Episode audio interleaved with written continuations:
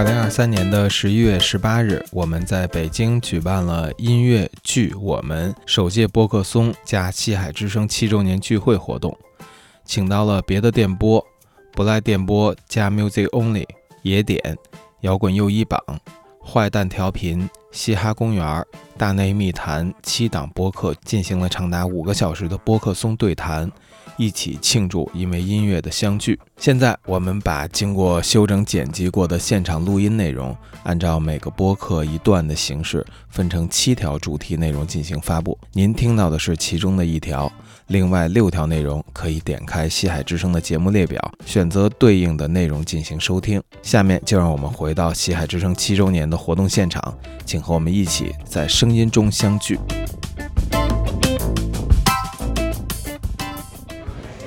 十七点五十八分，哇！感谢大家啊！有好多朋友，我看是从下午第一个环节一直到现在的，然后还有好多从外地来的，还有听说还有从外国回来的，是吧？对，哇，太感谢了！咱们今天来到今天播客松环节的最后一个，我们播客顶流大内密谈，欢迎象征老师郭晓涵老师。哇，带着书来了啊！打广告，放这儿。哎呦，特写，谢谢啊！来来来来，哎呦，大家好，哟，check check。感谢相爷小韩老师前来捧场啊！太感谢了，客气了，太感谢了。对我最近密集的听大内的节目啊，包括大内之前的节目，我就发现相爷一直在说，就是做做播客是一巨朋克的事儿。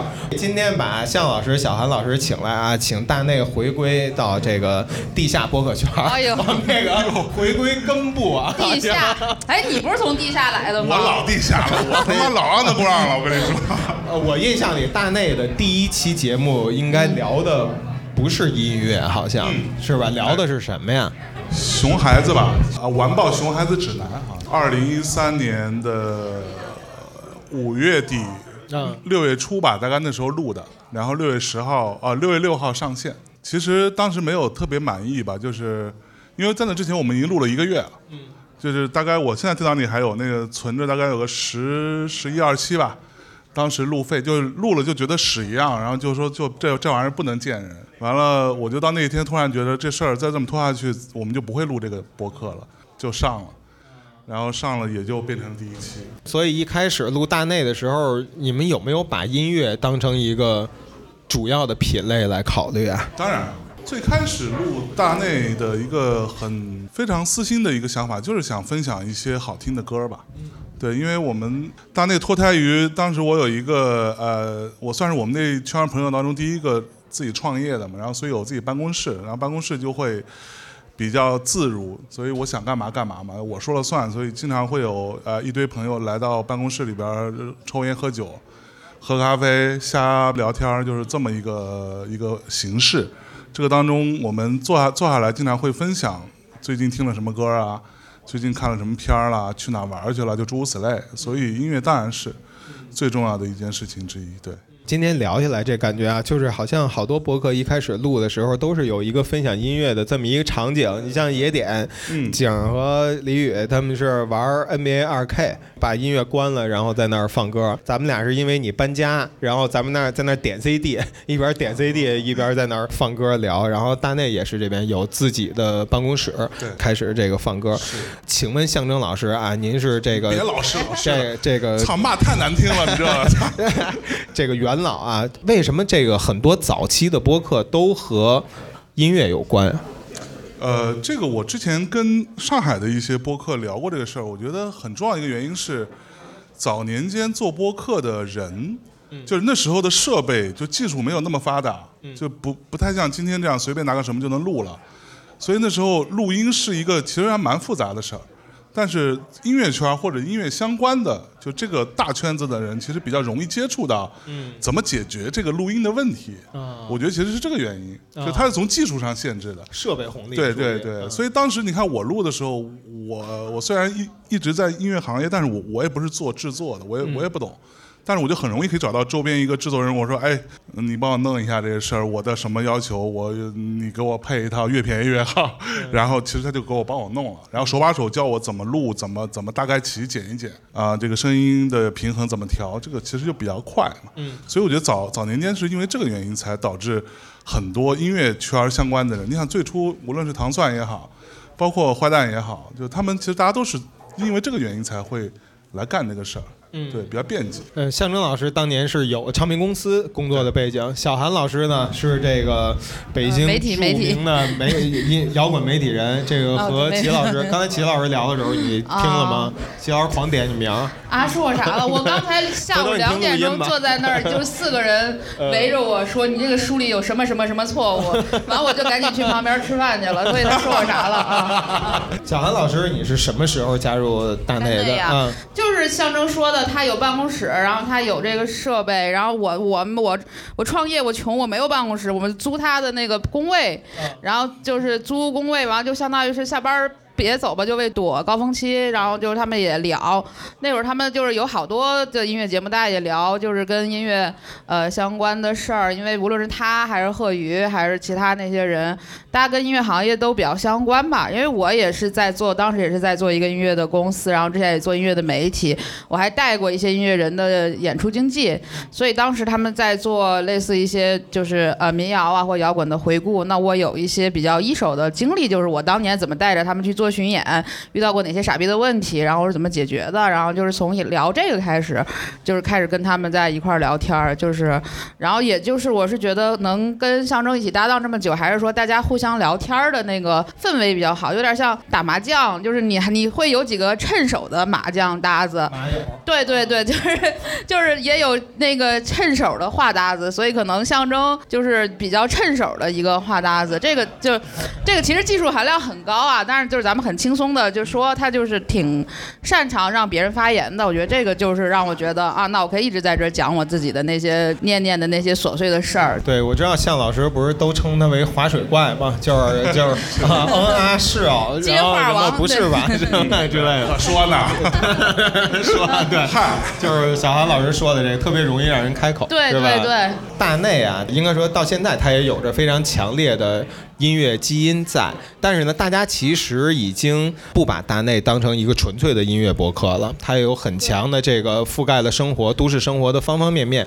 那我想问象征老师，现在音乐这个事儿在大内的内容里面，它会占多大的比例？它有多重要的地位？这个是个好问题。就坦白讲，现在占的比例没有以前多了。我觉得两个原因吧。第一个是我们自己的一些变化吧，就是我们也依然在听音乐，也在听歌。像比如我刚刚我在过来的那个出租车上，像这种时间我都会听一张刚发行的唱片。然后像这种你你还是会做，包括你也会买嗯买唱片、买黑胶啥的。但是呃，以我们自己的生活角度来看，音乐就是它没有那么多。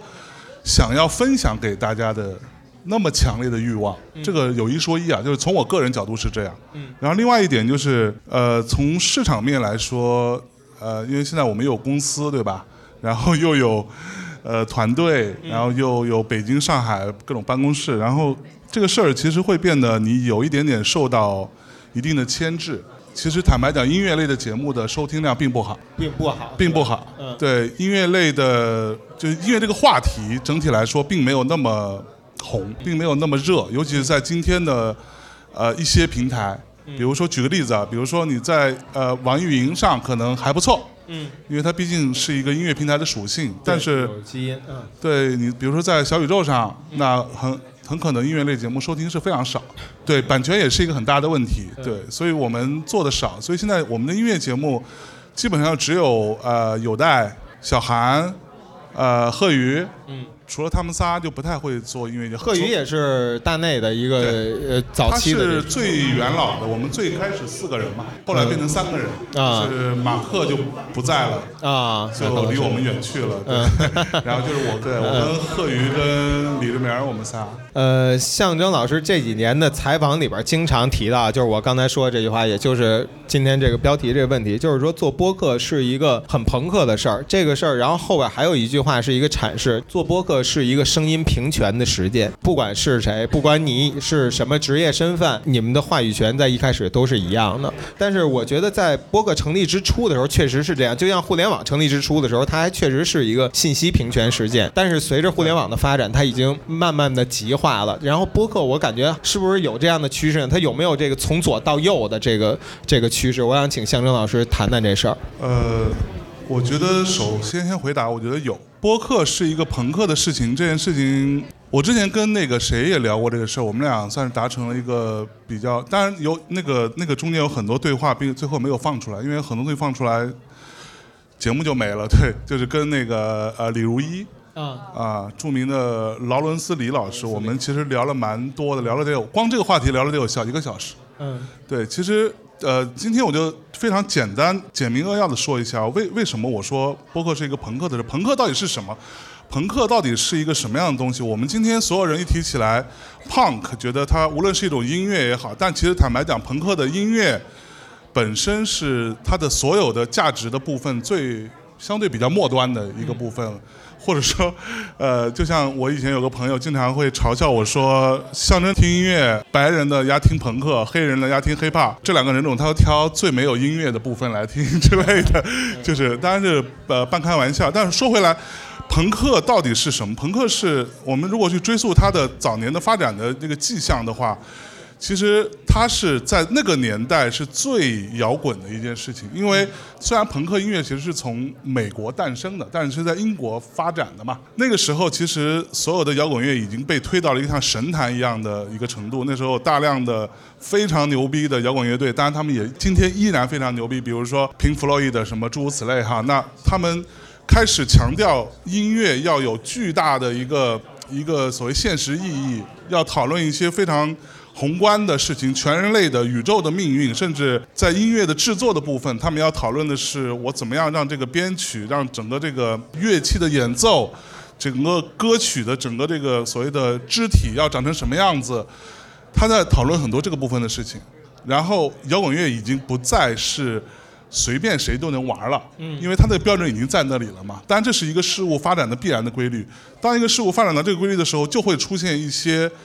觉得他妈凭什么的人出现？这些人其实就是朋克。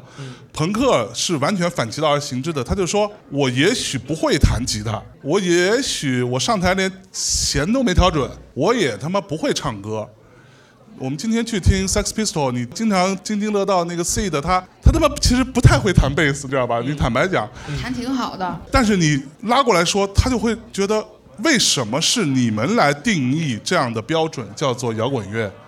而我们什么都不会，我们能不能表达？那他们就做了一件表达的事儿，他就是用一种最粗糙、最原始、最民间的方法来做表达。嗯，所以这个在我看来是朋克精神最重要的那个含义。其实颠不颠覆这些都是放放一边，这他精神内核是这个。那回过头来说，说到播客也是一样嘛。播客，我们这些人，今天包含我们这些人，包含刚才前面的各种朋友们，我们是没有资格发言的，在过去的体制当中。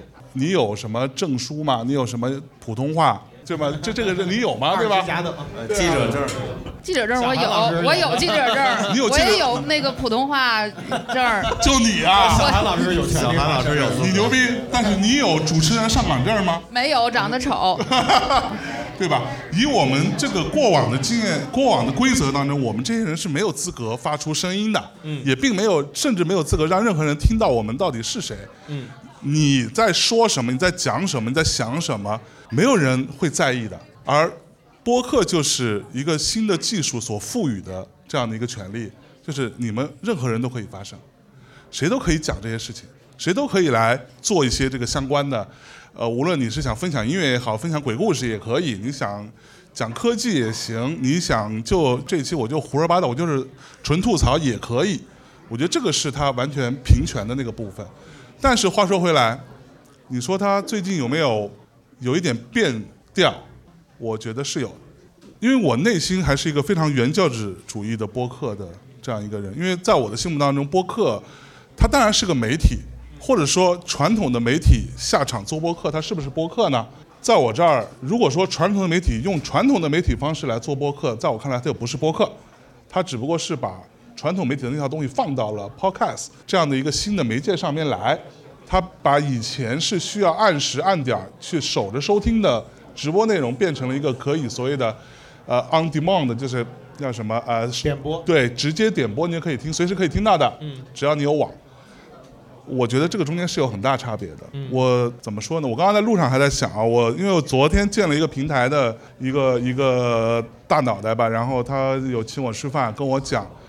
但我觉得从平台角度来说，他们这个想法没有错。他说：“你知道现在什么样的内容最受欢迎吗？什么样内容或者说最它的上升趋势最明显，就叫做自我成长。就是成功学的书吗？对，就类似这种。也不是成功，我觉得现在好像是就是大家都比较迷茫，就是想建建立一个比较好的身心状态，应鸡应应对对对对，有点那种身心灵儿。对对心灵成对对对类似吧，类似。当然，我不是在否定那些做自我成长的内容的播客的那 podcast 们，他们有什么问题？我觉得只要你相信也可以。但是我觉得不好，或者我觉得有问题，当然也不代表喜欢这个东西的人是傻逼。对吧？呃，这这个点咱们先说清楚。嗯。呃，现在说话他妈太难了，感觉还是下了一个判断。说话太难了，我操！嗯，每问身心灵就不，你就说你是朋克，但是现在好多就是 对呃，这个你想做的内容也很朋克，但是因为你现在做的比较大了，所以你又被各种势力裹挟，然后你就做一个忧伤的朋克，是吧？是这个意思吧？也没有，我忧伤什么？我还是很愤怒。你你这个让我让我花个两两分钟说完啊，非常非常简单。呃，自我成长类的东西当然是 OK 的，但是我们这些人，包括今天来的所有的这些播客们，包括我，因为我自己也听西海听了蛮长时间的，呃，我们这些人在做一件事情，叫做这个世界它是对的吗？这个世界现在这个样子它是对的吗？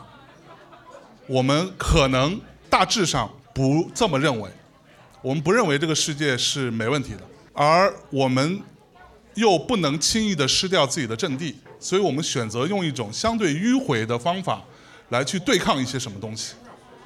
而这种对抗是在我看来是很有价值，就是也许我们并没有很明确的对抗到底是什么，但是我有这个对抗的姿态，我觉得这种对抗姿态是非常重要的。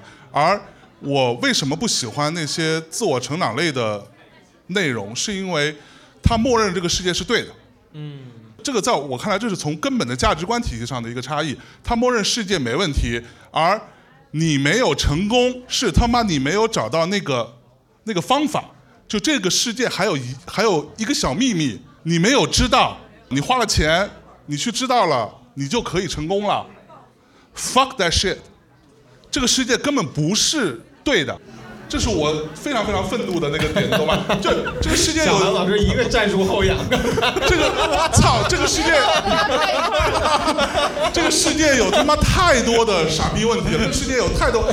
我之前呃跟那个你知道你们知道有一个播客主叫仲青，然后他有他有强力推荐我去看一个美剧，我刚开始看第一季，那个美剧叫《The Wire》火线，火线，然后我看了之后，我第一季快看完了，就大为震惊，因为我就想那是二零零二年出的第一季，我竟然迟了二十年、二十一年我才看到这个。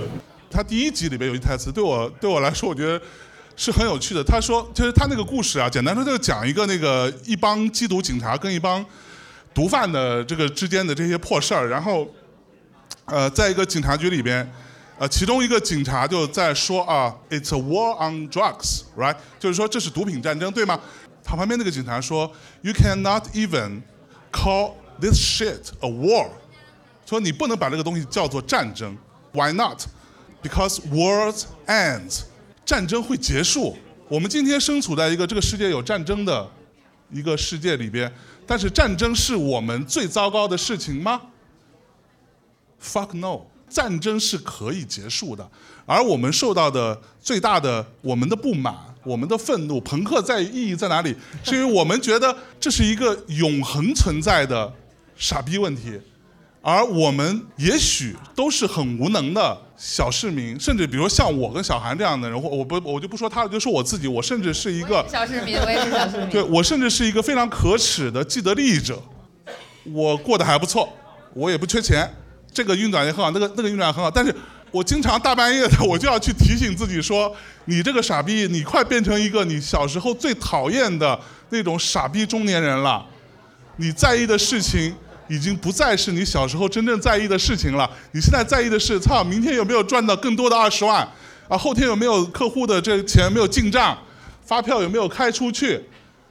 这个是最傻逼的事儿，你知道吗？我们我虽然年纪不小了，但是和我碰到我很多的那些同学啊什么的，他们看起来都比我老很多，然后他们都说哇你啊看着还挺年轻的。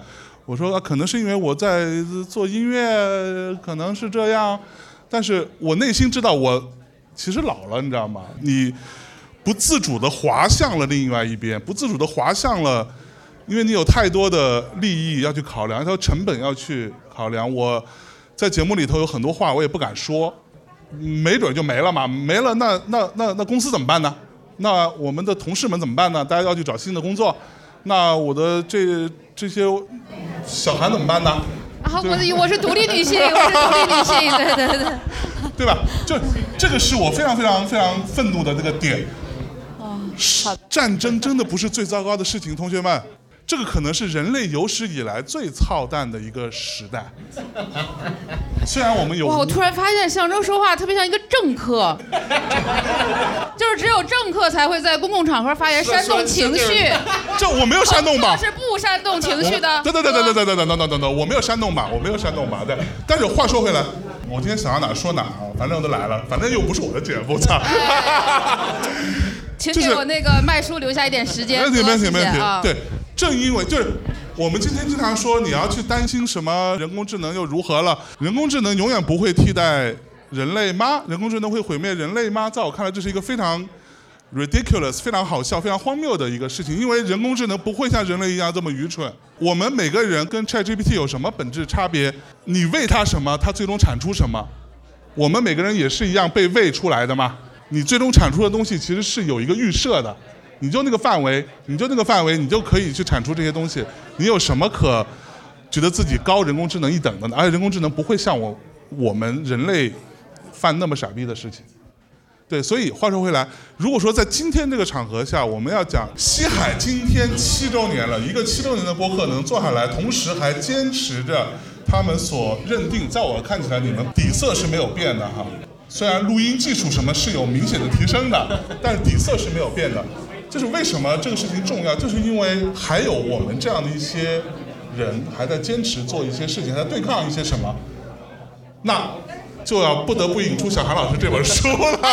不用你一个人讲完，人后边还十个十个问题呢。对对对。你来，你来，你来。我我不用，你引吧，你引吧，这样我可以，少说点。小韩老师这本书啊，我觉得推荐大家看一下啊。小韩老师非常努力，花了一年多、小两年时间那重新整理。对对对这个也是我们之前的一个播客内容。对，让小韩老师讲讲，因为这个再聊朋克就没法再说卖书的事儿不了。不不，我那个 就我就知道象征特爱聊朋克，也聊不好朋克。我给大家推荐几本朋克的书，有一本我没好意思拿，因为是个台版书，就叫《朋克的哲学》，那个我觉得大家可以看一下。然后这一本是一个大学教授写的，叫《亚文化风格的意义》，这个里面很系统的讲述了朋克的。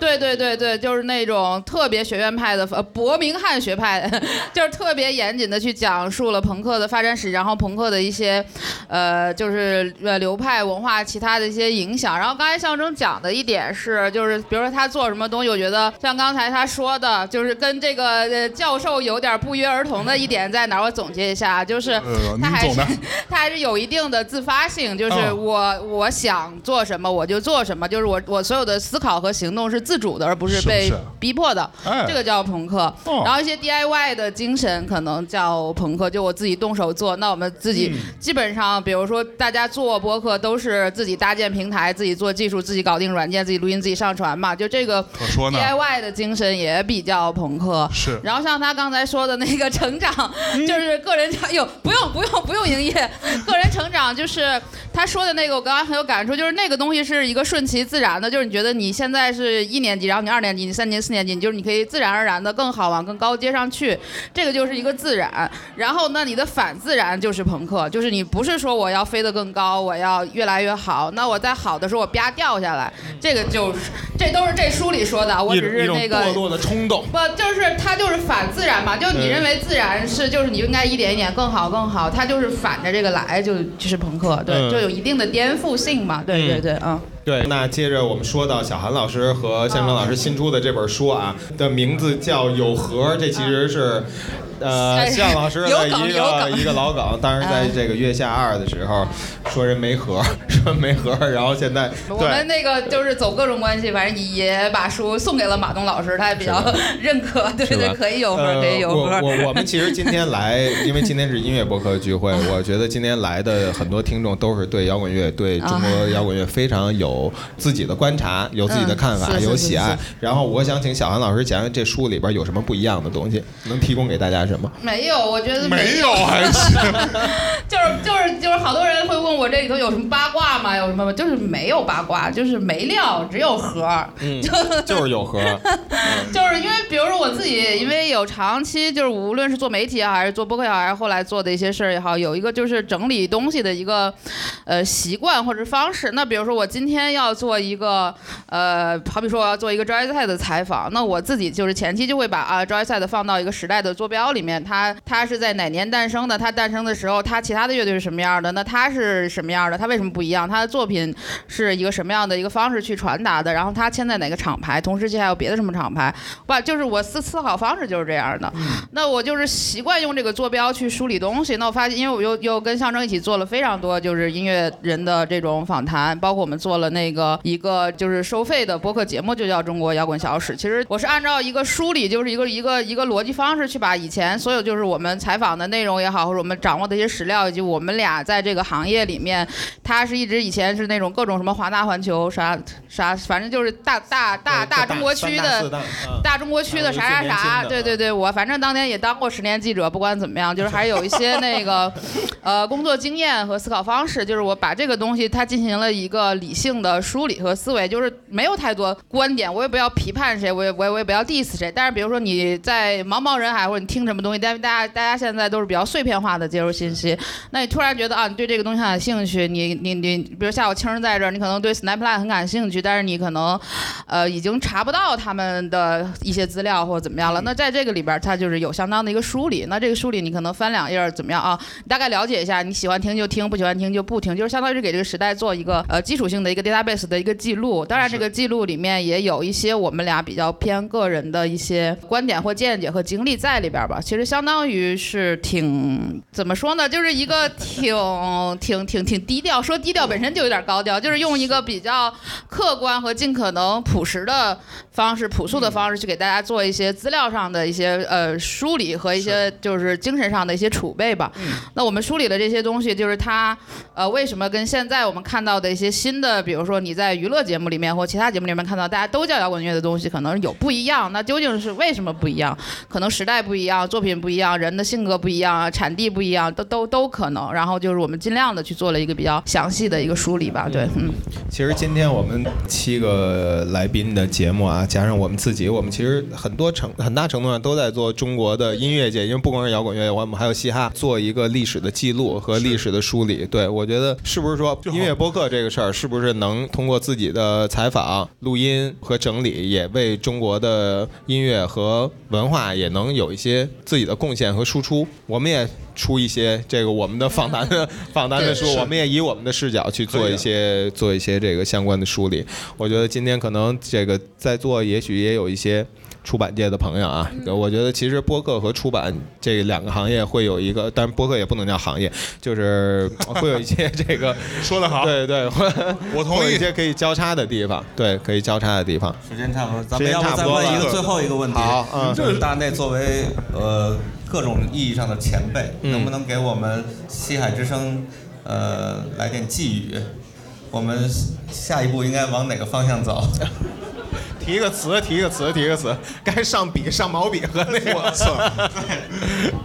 来，你对，因为今天来的也都是音乐类的播客，我下午也听大家在聊，就是说音乐播客怎么做或者怎么样。我自己是觉得，就是音乐不仅仅是音乐吧，就音乐它也是一个情感的传递，它也是一个载体。就是比如说你，因为我做我在大内做音乐，像像刚才象征说的音乐节目，可以在大内现在是一个比较没有那么红的节目，但我还做，是因为我是把音乐当成一个连接的桥梁和纽带。我通过做音乐节目或音乐人的访谈，或者一些对一些音乐作品的解读，可能有一些对时代的解读，对社会的一些观察。或对一些观点的代入，所以我自己可能还是把它把音乐当成了一种场景和纽带，在做所谓的呃音乐节目。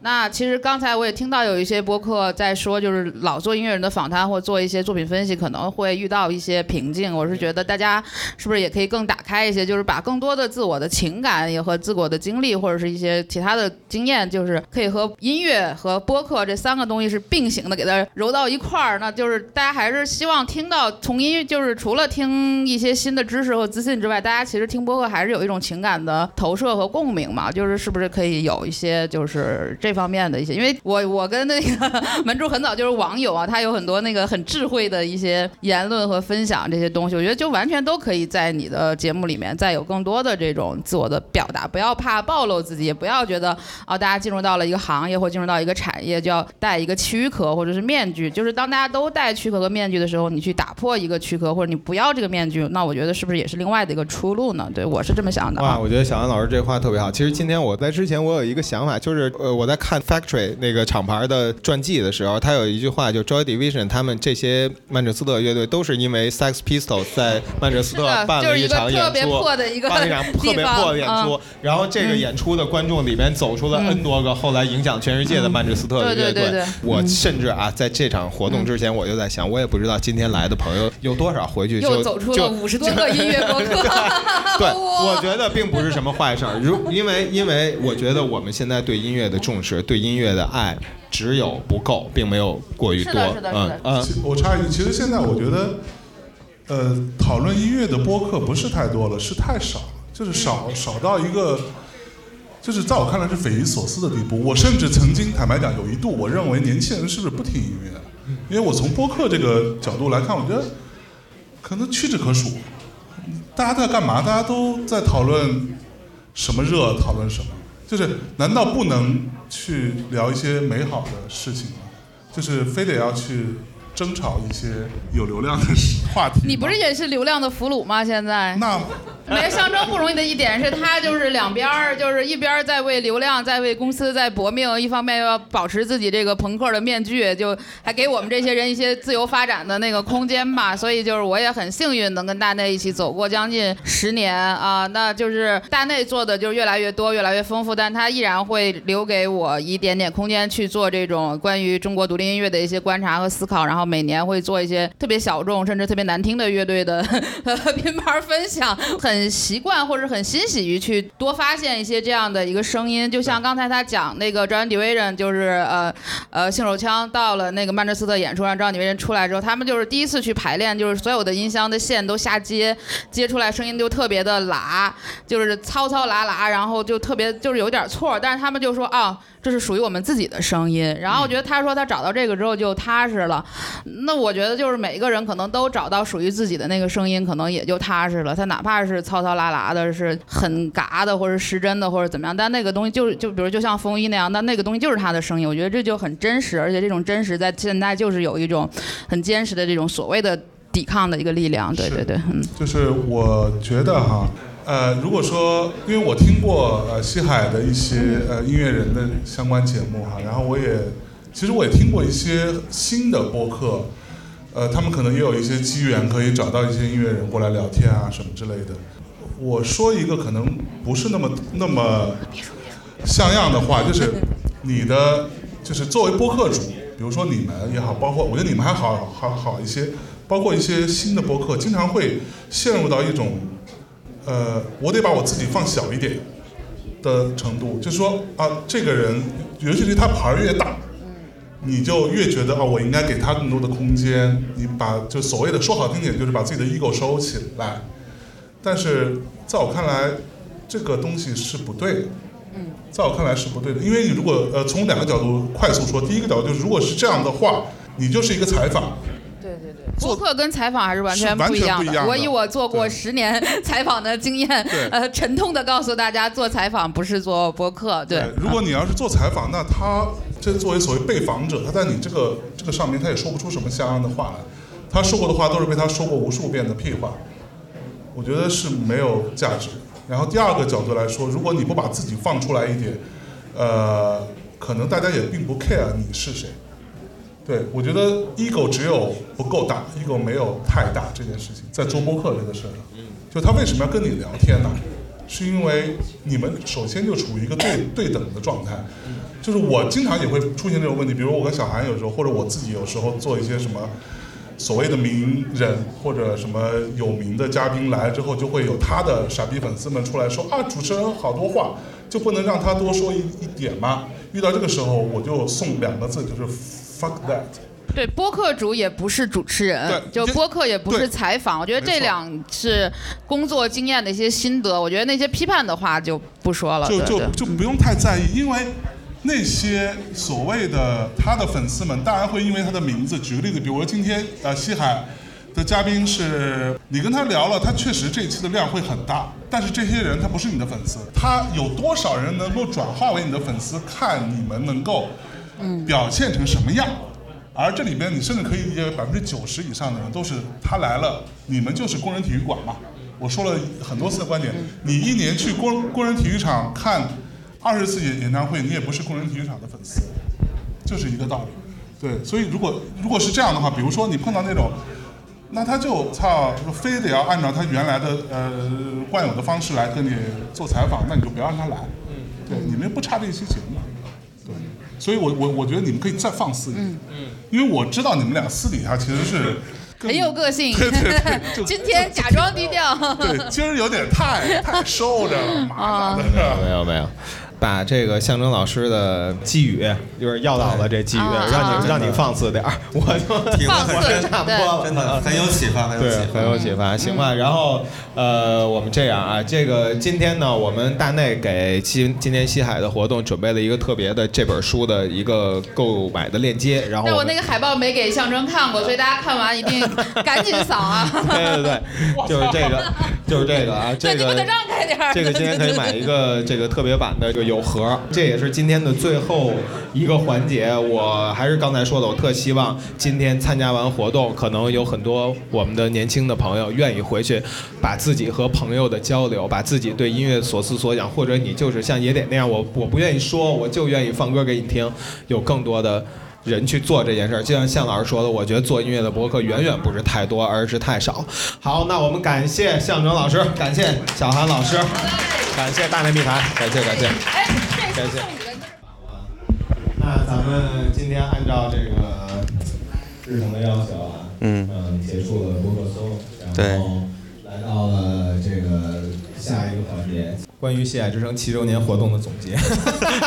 现场总结吗现场总结，这是一个特别特别西海的一个梗。其实没有没有，就是因为有时候会人家会说我们有一种那个这个老老老干部感觉，所以我们经常也会玩一些这种东西。然后我其实说到现在会体力有点儿那个红线，现在啊要不要不你先说，然后我觉得，那我说两句。我今天真的是呀太有这相相，应该说相当的感动，尤其就在刚才这一盘儿，象征老师，就是我甚至感觉有点骄傲，就是象征老师说出了很多非常就是源自他内心的话，然后尤其在最后的寄语部分，我觉得真的是给我很多启发。对。对，当然今天也非常感谢大家能够到来，有相当多的朋友从外地甚至国外回到北京，然后来到这个现场，甚至明天就要还要赶回去的火车或飞机，然后呃又要迎来下一周的工作。我我往往会对这个时候感到内心很有压力，又回到坏蛋调频那个那一趴啊，就是时常会有觉一种感觉，就是自己何德何能，能有如此的就被如此善待如。此机会啊！对对对对对对，就是总之就是再次感谢吧，感谢所有到到场的嘉宾和朋友，有到场对，非常感谢。我也是，我觉得感谢到场的七个 嘉宾播客啊，然后大家都是我们的前辈，都是我用那句话师友、老师和朋友，一边跟大家学习，一边从大家身上汲取力量，然后。还有很多我们的老嘉宾、老朋友，今天因为他们未必是做播客的，所以我们没有作为今天的嘉宾，但是大家也都来了。然后还有很多听友，有我们的非常老的听友，都从外边对从外地都过来。然后我们已经三年没有正式办那个西海的周年庆了，对，来为我们呃，庆祝我们这个小小的两个人的声音，加上一堆歌儿、一堆话的这么一个，对，嗯，大家叫的播客呢，那就是对，就是感谢能让今天这个活动办成的所有的人吧。对，对。我觉得像我们甚至包括天气，对对对对，北京的天气，今我不是可能外地的朋友不太知道，前几天一直都是那个狂风，对，或者雾霾，但是今天真是晴空万里。当然，我我在开始的前一刻还在心里打鼓，嗯万一不来可真是没借口。这次完全都是就是 DIY，我觉得就又又朋克又嘻哈，咱们今天 这真的真的，对所有的设备都是有，比方说跟跟厂商说一下，大家能支持多少？呃，线材还有好多麦克风都是我们的朋友阿炳、嗯也上过我们节目，就是是睡狗的乐手阿炳，他无偿支持的，然后非常感谢他。然后呢，然后还有对，还有还有场地方，对呃岛岛咖啡和跳海跳海对我们的。啊，整个的支持，对我真是感谢无以言表。我觉得咱们给大家要不鞠一躬，真的真的磕一个感谢感谢感谢感谢感谢大家。行，啊、我看行吧。然后今天这样，咱们能不能把那个呃嘉嘉宾们都请过来？我们咱们来一个这合一个影对对对，像从这个前向后的那种那种自拍啊、对，对，能不能请 Iris 把那个各位，呃，去了是吧？啊把各位嘉宾请过来，我们在在前面来合个影。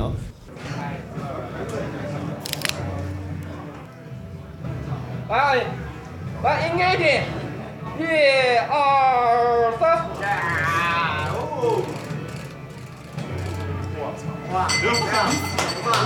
说他吧，挺好。感谢感谢感谢感谢。吃饭，吃饭，大家吃饭。我安排一下那个，我安排一下音乐的事情。然后我们直播基本上到这儿就结束吧，感谢直播间的朋友们。然后呢，我们在八点钟有两支乐队的演出，第一支乐队是小海地，第二支乐队是大哥大。然后欢迎大家回到这儿喝酒，现在是这个供应酒的时间，大家可以听听摇滚乐，一起聊聊天，喝喝酒。